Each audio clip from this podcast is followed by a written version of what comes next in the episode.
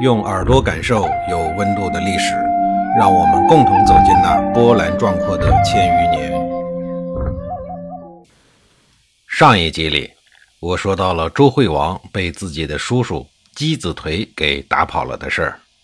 由于周王室和郑国距离很近，并且郑武公和郑庄公又都曾经是周王室的亲士，因此周惠王到达了燕地之后。就按照郭叔的建议通报给郑立公，请他前来护驾。郑立公得到信以后，就与大夫舒丹商议说：“自从周天子东迁以后，郑国一直都是王室最为倚重的国家，历任先君也曾经多次勤王。如今大王有难，我作为姬氏后裔，怎么能坐视不管呢？”舒丹连连点头称是。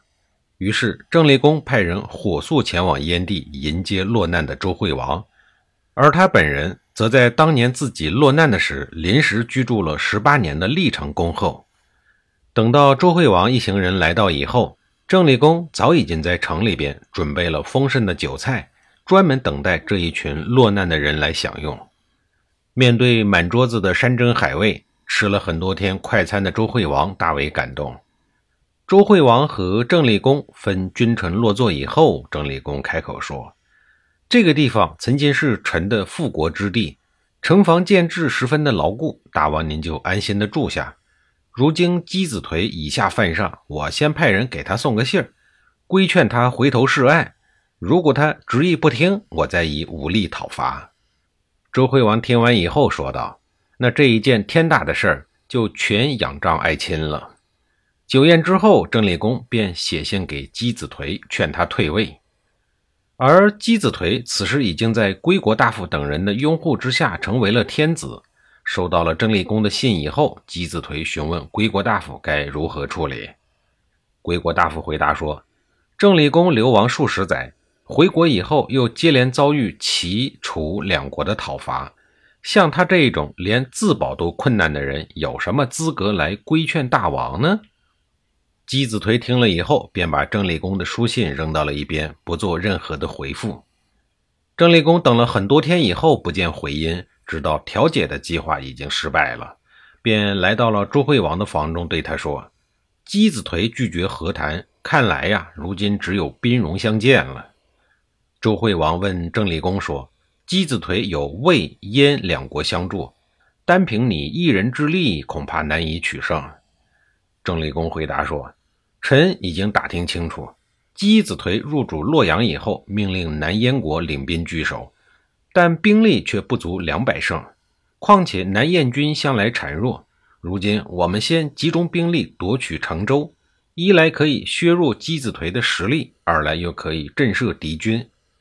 周惠王说：“那就依爱卿所言。”于是郑立公立刻整顿兵马，在周惠王的带领下攻打成州。守卫成州的南燕军没有做任何的准备，听闻郑军到来以后，纷纷弃甲逃窜。郑军顺利地进入了城中，还将南燕国君钟父给生擒了，又抢走了陈州的大印，这才返回了历城。回到历城以后，郑立公又写信给西郭公，希望能够得到他的帮助。在信中，郑立公对郭公说：“我这一次进入成州。”听说姬子颓当了天子以后，每天都歌舞升平的，篡位以后没有丝毫的惶恐和内疚。这样一个贪图享乐之人，将来必定会成为国家的祸害。所以，我想废掉姬子颓，帮助周惠王复位，希望郭公能助我一臂之力。而郭公收到了书信以后，对姬子颓的行为也十分的不满，于是立刻给郑立公回信。约定在弥地会见，商量出兵的事情。到了公元前六七三年，郑立公和郭公兵分两路，共同向洛阳进发。到了洛阳之后，郑立公率领军队护送着周惠王攻打禹门，而郭公则负责攻打北门。归国大夫听说郑国的军队来了，立刻带着部队登上了城楼，拼命的抵抗。激战中身先士卒的郑立公自个儿还中了敌军的一箭，好在呢伤势不太严重。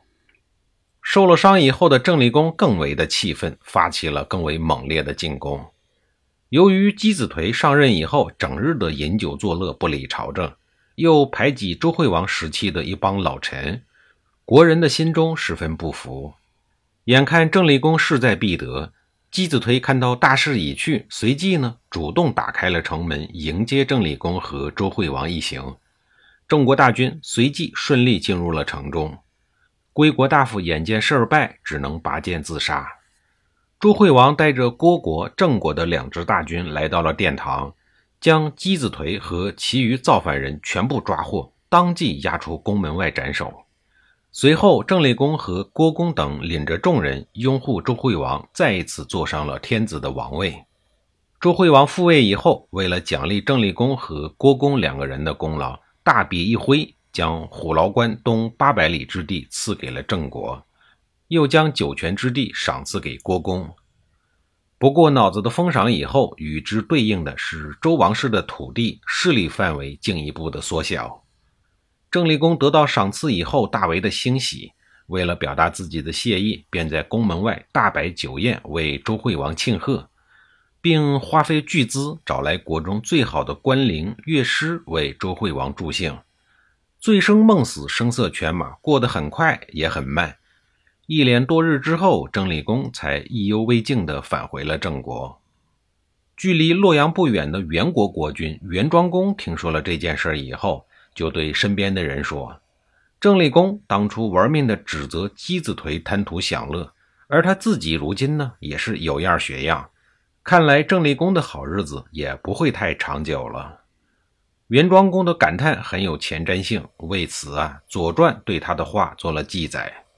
记载说：“郑伯孝游，其义将有救。”后来这一句话慢慢演变成“郑伯孝游”，再然后就演变成流传至今的著名成语“以儆效尤”。